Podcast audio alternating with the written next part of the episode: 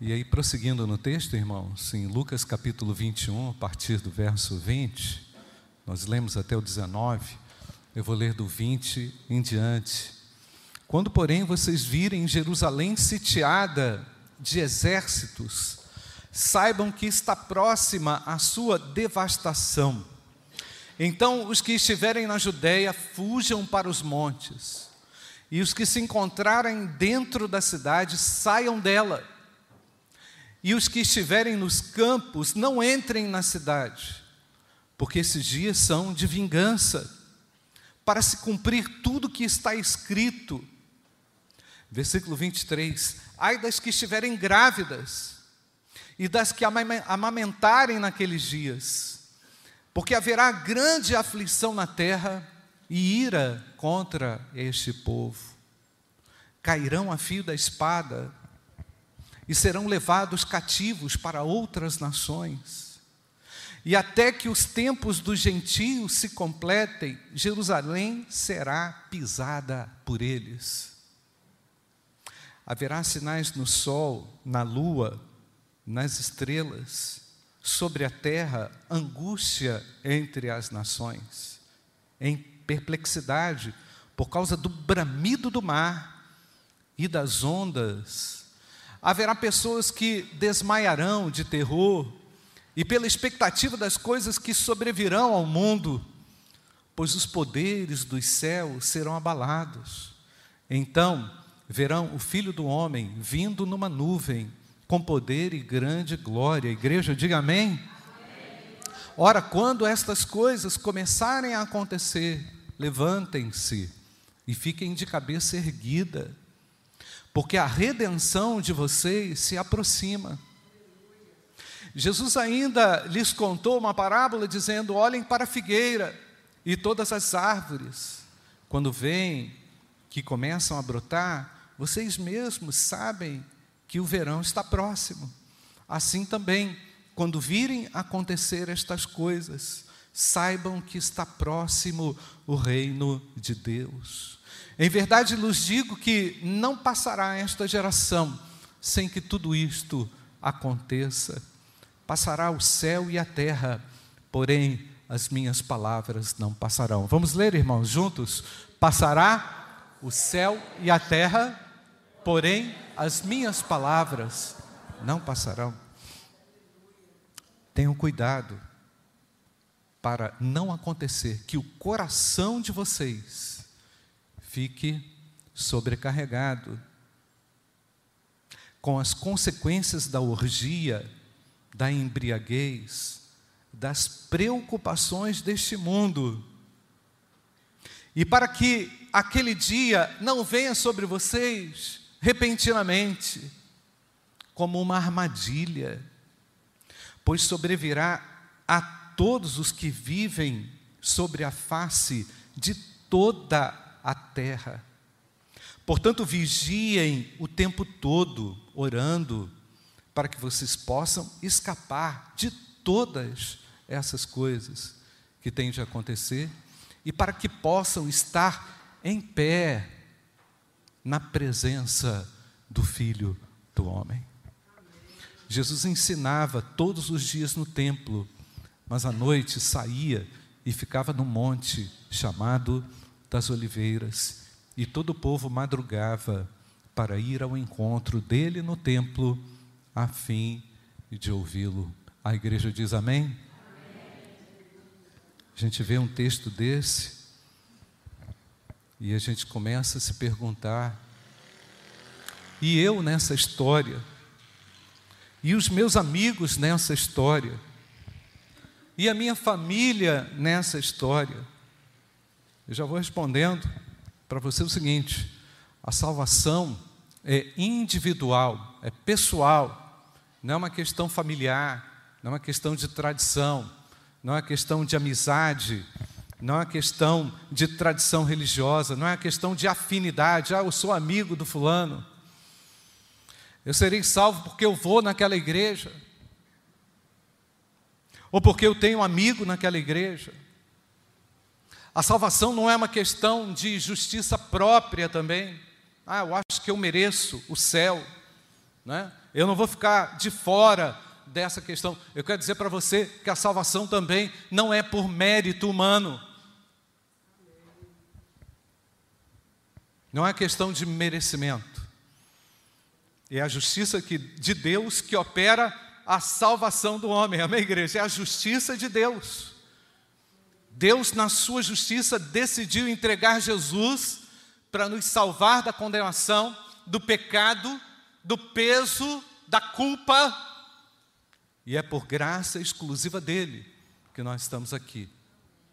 O texto diz lá em Efésios capítulo 2, verso 4 e 5: Mas Deus, sendo rico em misericórdia, por causa do grande amor com que nos amou, estando nós mortos em nossas transgressões, nos deu vida juntamente com Cristo pela graça. O que está escrito, irmãos? Vocês são salvos.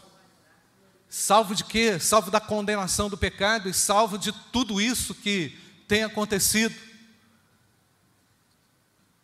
de tudo que vai acontecer.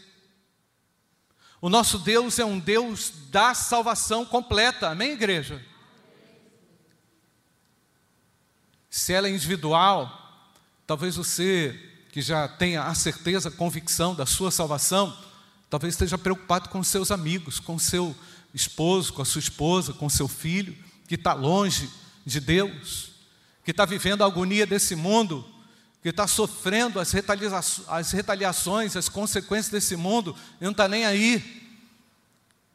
Não ouve, não tem ouvidos para Deus, mas nós estamos aqui para dizer que Deus pode operar o milagre da salvação, que pode operar o milagre da transformação, pode reiniciar a sua vida, fazer com que todas as coisas sejam novas pelo poder e pela graça do bendito que me salvou e que te salvou. Porque pela graça, versículo 8 e 10, porque pela graça vocês são salvos mediante a fé, isso não vem de vocês, é dom de Deus, não de obras, para que ninguém se glorie, pois somos feitura sua, feituras dele, criados em Cristo Jesus para as boas obras, as quais Deus de antemão preparou para que andássemos nelas. Retornando, gente, retornando ao texto do sermão profético, Jesus começa a fazer, as pessoas começam a fazer algumas perguntas diante daquele sermão tão, tão maravilhoso e ao mesmo tempo tão terrível, apresentando a realidade, o cenário adverso na história, uma história marcada por enganos religiosos, uma história marcada por enganos eclesiológicos, desastres naturais, guerras, conflitos, pandemias, doenças, fomes, tudo isso tem engraçado a humanidade, tem ceifado a vida de muita gente. Isso não é novidade para você nem para mim. Olhamos os horrores da guerra, olhamos os terrores do comportamento humano. Eu não precisaria, não precisaria falar isso aqui para você, você tem visto, você tem percebido de olhos claros, à vista dos seus olhos. Mas quando olhamos para essa condição, para essa situação, nós também encontramos na história do cristianismo toda a igreja sujeita a tantas intempéries, a tantas oscilações na humanidade. É certo, irmãos, que há uma angústia na alma, querendo ver a estabilidade. Mas quando ela virá? Quando ela vai chegar? A estabilidade ela chega na minha alma, amém, irmãos? Ela chega no meu coração, ela me torna apto a viver num mundo cheio de oscilações, cheio de dificuldades, cheio de tensões, cheio de contradições. É isso, a salvação é individual. Mas eu creio também, irmãos, que Jesus havia falado o seu sermão profético para estimular a igreja a fazer a sua obra, que é a obra de evangelização, que é a obra de missões. Irmãos, nada disso que tem acontecido sobre a terra e no mundo, na política, na economia, na sociedade, tem servido senão com a finalidade de fazer Jesus Cristo conhecido, fazer o nome dele conhecido na terra. Amém, igreja? Então, é a finalidade missionária da igreja que está em jogo. O texto diz que essa é uma oportunidade para que deis testemunho. Isso vai acontecer para que vocês deem testemunho. Todas essas coisas ocorrerão para que haja testemunho na terra, que haja testemunho na terra a partir da nossa história, da nossa vida, amém, amados? Daquilo que fazemos, não é? Eu, é, o apóstolo Paulo, ainda falando aos Filipenses, capítulo 1, verso 12, Aninha, coloca aí, Filipenses 1, 12. Quero ainda, irmãos, que saibam que as coisas que me aconteceram até, têm até contribuído para o progresso do Evangelho. Paulo tinha consciência de que suas prisões contribuíam para o desenvolvimento, de maneira que toda a guarda pretoriana e todos os demais sabem que estou preso por causa de Cristo. E os irmãos, em sua maioria, estimulados no Senhor por minhas algemas, ousam falar a palavra com mais coragem. Além de Paulo ser usado, o testemunho dele inspirava outros. Além de Paulo perceber a oportunidade que ele tinha dentro da prisão, as pessoas olhavam e diziam: Eu também quero fazer o mesmo. A igreja é um ambiente de testemunho, é um ambiente onde nós, localizados lá no trabalho, vivendo as agonias desse tempo, podemos produzir frutos para a glória de Deus, podemos fazer discípulos para a glória de Deus. Podemos comunicar a graça para a glória de Deus, para que vidas sejam transformadas, libertas da escravidão do pecado. Então Jesus fala: tomem a decisão de não se preocupar com o que irão responder. Então Jesus conforta os seus discípulos. Jesus traz um conforto diante do cenário adverso. Olha, não se preocupem, porque eu lhes darei palavras, as palavras serão de sabedoria, não serão quaisquer palavras serão palavras sábias no meio de um cenário de perseguição, de angústia, de aprisionamento, no ambiente hostil, que Deus nos dê palavras de sabedoria. Você precisa evidenciar essas palavras, conectado com o seu Deus, e o nosso Deus está aqui, sendo exaltado, glorificado e engrandecido. Então o Senhor vai nos dar palavras certas, certeiras, que produzirão frutos. Eu lhes darei palavras de sabedoria, a que não poderão resistir, nem contradizer todos os que se opuserem a vocês. Faz um teste, meu querido. Suas palavras são palavras sábias, suas palavras são palavras é, carregadas de sentido espiritual, não é? Então, esse eu poderia dizer que é o conforto número um, o, o, estímulo número um, o encorajamento número um que Deus dá aqui, que Jesus dá aqui. Eu vejo Jesus apresentando pelo menos três palavras de ânimo, conforto, diante dos cenários adversos.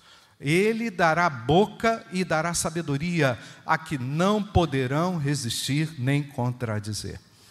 Olhando, irmãos, um pouco para o contexto religioso em que Jesus fala isso, Jesus observava o ornamento lindo do templo, olhava aquela beleza do templo e as pessoas orgulhosamente falavam para Jesus: Olha aí, Senhor, olha quantas pedras que foram adornadas aqui, quantos presentes foram aqui colocados. Porque era assim: os guerreiros, é, como emblema das, das suas vitórias e conquistas, ornavam templos, ornavam os seus templos com os despojos alcançados na batalha. Era historicamente isso que acontecia. E o templo provavelmente deveria estar ornado com algo que o embelezava, que trazia uma, uma pujança, demonstrando que a força, demonstrando que o domínio, demonstrando que o poder, e Jesus olha para todo aquele cenário de poder montado, mesclado com a religiosidade do povo e diz assim: não vai ficar pedra sobre pedra. Está ligado ou não? Não vai ficar nada de pé. Tudo que vocês produziram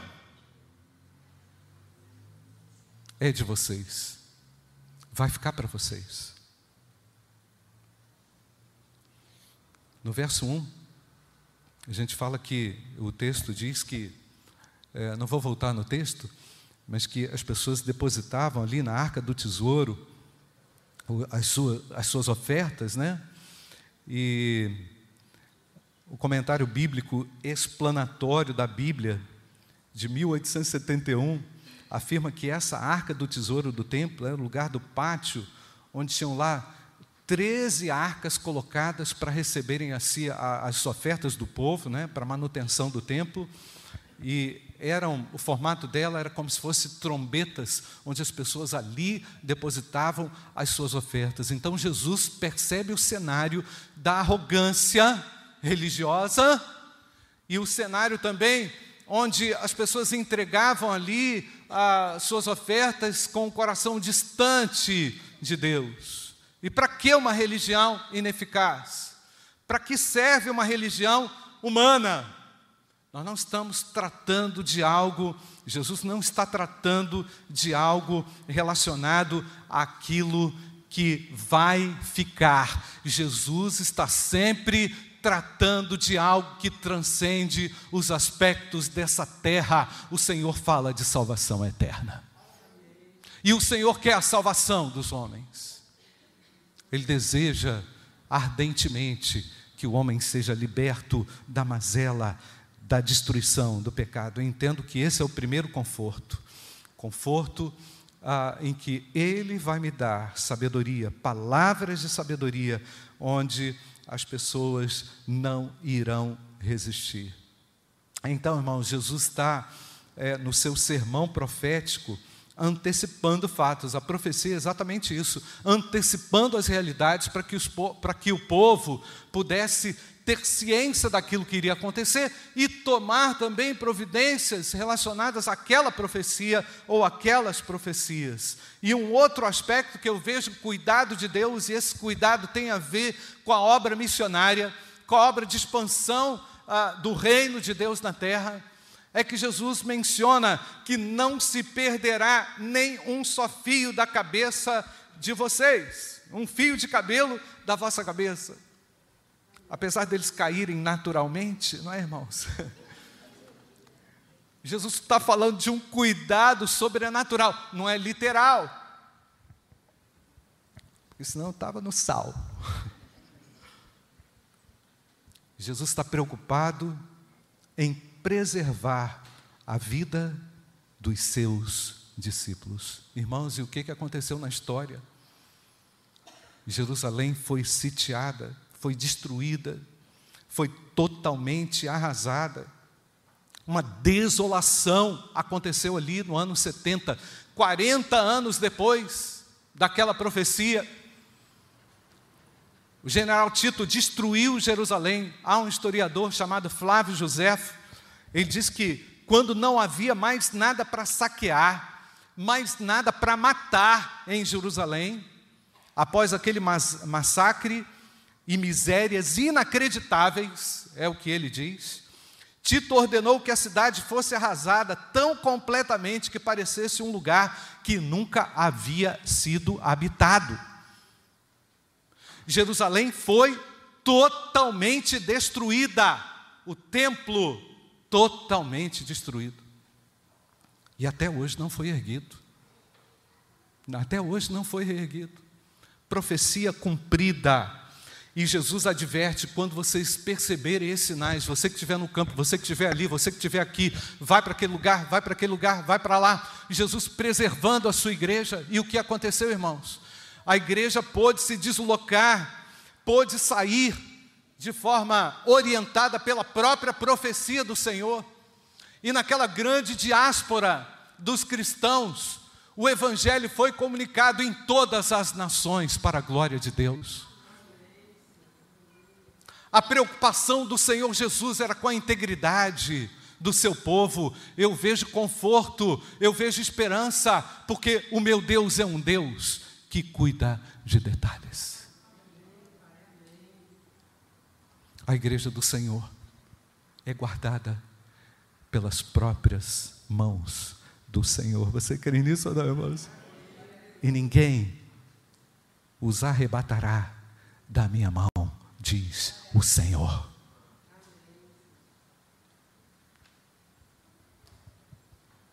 Você não precisa ficar com medo. Você precisa ter a segurança da sua salvação. você tem que ter certeza que o Senhor realmente te salvou. o Senhor te salvou, você pode dar um glória a Deus aí onde você está, irmão? Não se perderá um só fio de cabelo da vossa cabeça, profecia cumprida. Os crentes precisam ser firmes, confiantes, perseverantes. Deus está no controle, irá realizar os seus propósitos. O que está escrito na Bíblia, crê em Jesus Cristo, entregue a sua vida ao Senhor. Ah, pastor, não sei o que vai ser amanhã. Entregue a sua vida hoje. Dedique e consagre-se hoje. Porque o amanhã ao Senhor pertence, Ele está lá no amanhã. Reinicie a sua vida hoje. Eu quero falar para você que o mundo, depois de Gênesis capítulo 3, será e sempre foi dessa forma até a consumação dos séculos um lugar de maldade, de violência, de pestilência, de dores, sofrimento. Ah, pastor, isso é conformismo? Não, é o que a Bíblia diz. E qual é o meu papel nesse cenário, irmãos? Entregar a minha vida a Jesus e permitir que Ele trabalhe em mim, através de mim, fazendo o seu nome conhecido entre os povos. E o que você tem feito para Jesus? Eu falo com você que ainda não tomou uma decisão ao lado de Jesus. Eu falo com você que ainda não teve a coragem de se batizar, de professar a sua fé esse é o evangelho que nós conhecemos, o evangelho que o evangelho que não se ressente ou não tem medo daquilo que virá, porque o Senhor entra em minha defesa. Essa é a realidade em que a igreja de Cristo, ela realiza a sua vocação, a sua missão é feita nesse lugar, como o Fernando falou. Para que moderação? A moderação acontece no meio da briga, no meio da confusão. Seja a vossa moderação conhecida de todos os homens, perto está o Senhor. Conforto número dois: não se perderá um só fio de cabelo da vossa cabeça. Conforto número três: se verá o Filho do Homem vindo numa nuvem com poder e grande glória. Versículo 25, coloca aí, Aninha. Haverá sinais no sol, na lua, nas estrelas, sobre a terra, angústia entre as nações, em perplexidade por causa do bramido do mar e das ondas. Haverá pessoas que desmaiarão de terror pela expectativa das coisas que sobrevirão ao mundo pois os poderes do céu serão abalados, então verão o Filho do Homem vindo numa nuvem com poder e grande glória. Ora, quando essas coisas começarem a acontecer, levantem-se e fiquem de cabeça erguida, porque a redenção de vocês se aproxima. Até chegar aquele dia, irmãos, os cenários são esses que vemos no nosso dia a dia catástrofes financeiras, ecológicas, até mesmo problemas cósmicos, descrito aqui no texto, irmãos. Mas todo esse texto revela o que eu quero dizer aqui para você: está próximo o reino de Deus e ele chegou, está aqui com a vinda de Jesus. Agora o Senhor te chama. O sermão de Pedro, lá em Atos capítulo 2, versículo 20 e 21, já dizia: O sol se transformará em trevas e a lua em sangue, antes que venha o grande, glorioso dia do Senhor.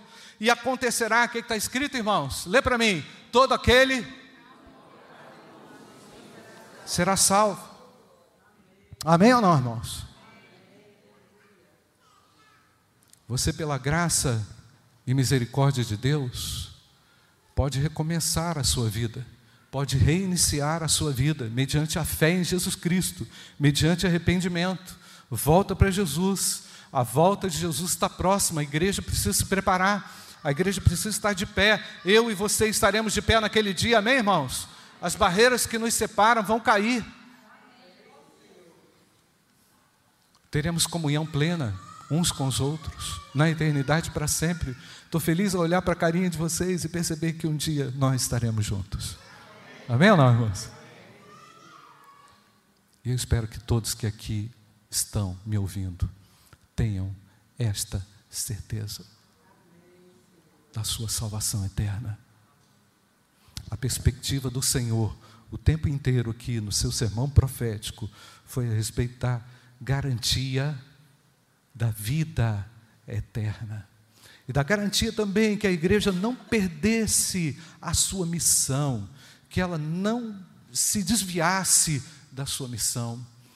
Por isso, Jesus garante, irmãos, que Ele daria boca e sabedoria a que ninguém pudesse resistir e que não se perderia um só fio de cabelo da vossa cabeça e que olharíamos o Filho do Homem numa nuvem com poder e grande glória. O texto de Atos, capítulo 2, verso 40 e 42, para a gente concluir, também diz assim: com muitas outras palavras, deu testemunho e exortava-os, dizendo: salvem-se. Vamos ler, irmãos? Salvem-se desta geração perversa. Como sereis salvos disso? Então os que aceitaram a palavra de Pedro foram batizados havendo um acréscimo naquele dia de quase 3 mil pessoas, e perseveravam na doutrina dos apóstolos, e na comunhão, e no partir do pão, e nas orações. Eu quero fazer uma pergunta para você, antes do pessoal, enquanto o pessoal do louvor está vindo aqui: como você estará naquele dia? De que forma você vai se apresentar naquele dia? De que forma você tem encarado as realidades difíceis? que sobrevém. Jesus já deixou tudo claro no seu sermão profético, em detalhes o que já aconteceu, há aspectos que já aconteceram, outros que vão acontecer, mas tudo ele fez para garantir que a igreja continuasse a sua missão, para que a igreja permanecesse na sua missão. Eu e você estamos na mesma missão. Você pode dizer amém ou não, irmãos? E você que ainda não entregou a sua vida ao Senhor. Você pode reiniciar a sua jornada, você pode receber do Senhor a nova vida mediante arrependimento e fé. Pastor, eu reconheço que eu preciso tomar uma decisão. Eu ainda não tomei uma decisão. Eu ouço o Evangelho, eu sei que isso faz todo sentido, mas tem algo dentro de mim que me que me deixa travado. O Senhor é aquele que tem poder de destravar todas as trancas nessa hora. E pode dar a você a libertação, a salvação, a redenção da sua vida. Para que naquele dia estejamos todos reunidos com o nosso Deus. Porque Ele ama você. Ele não fez o sermão da condenação ele apresentou a realidade dos fatos, a realidade espiritual dos fatos, mas Ele dá oportunidade a você nessa noite de não estar com os destruídos, de estar com os remidos, para a glória do nome de Jesus Cristo, Filho de Deus.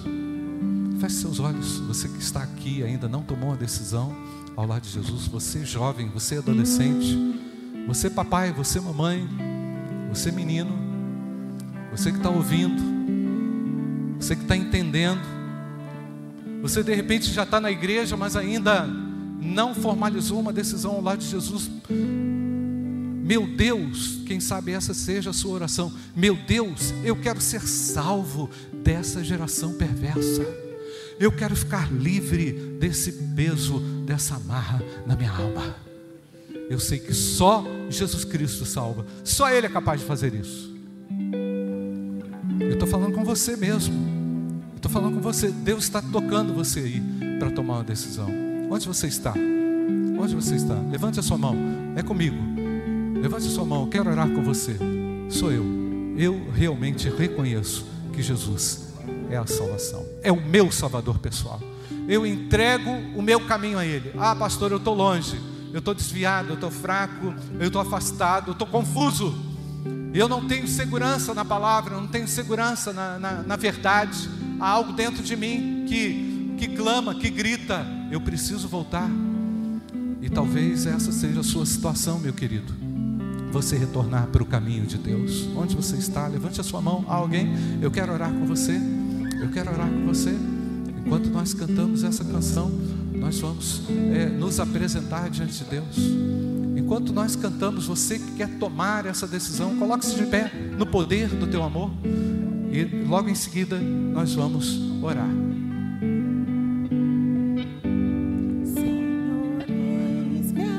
Quer tomar uma decisão de voltar para Jesus, recomeçar o seu caminho com Deus, essa é a sua oração. Vem mudar. Reconheço que eu fui longe demais e pela tua palavra, em nome de Jesus. Amém. Amém. Ora, o amor de Deus, o Pai, a graça poderosa, infinita do nosso Senhor e Salvador Jesus Cristo e as consolações do Espírito Santo de Deus repousem sobre todos nós, hoje e para todo sempre. Amém.